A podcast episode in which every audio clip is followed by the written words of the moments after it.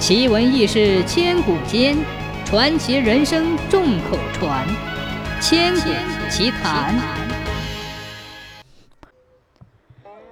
长沙的西南有个山冈，叫做金牛冈。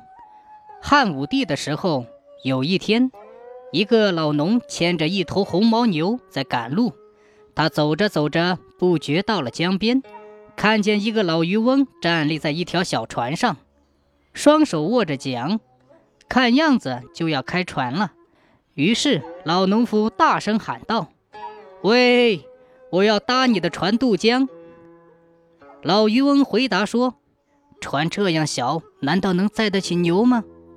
老农夫说：“只要让牛上船，不会使你的船重起来的。”老渔翁是个非常忠厚的人，就让老农夫牵着牛上了船。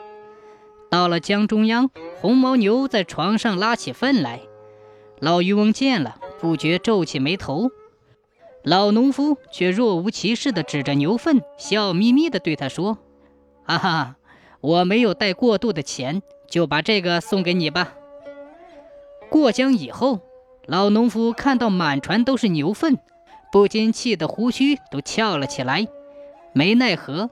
只好用木桨将牛粪拨到江里去。等到剥的差不多了，才发现那不是牛粪，竟是金光闪闪的黄金。他惊讶极了，猜想对方不是凡人，准是个神仙，连忙跳下船追了上去。追着追着，只见老农夫和红毛牛都钻进了山岭的一个山洞里去了。老渔翁就用锄头去掘，可是哪里掘得到呢？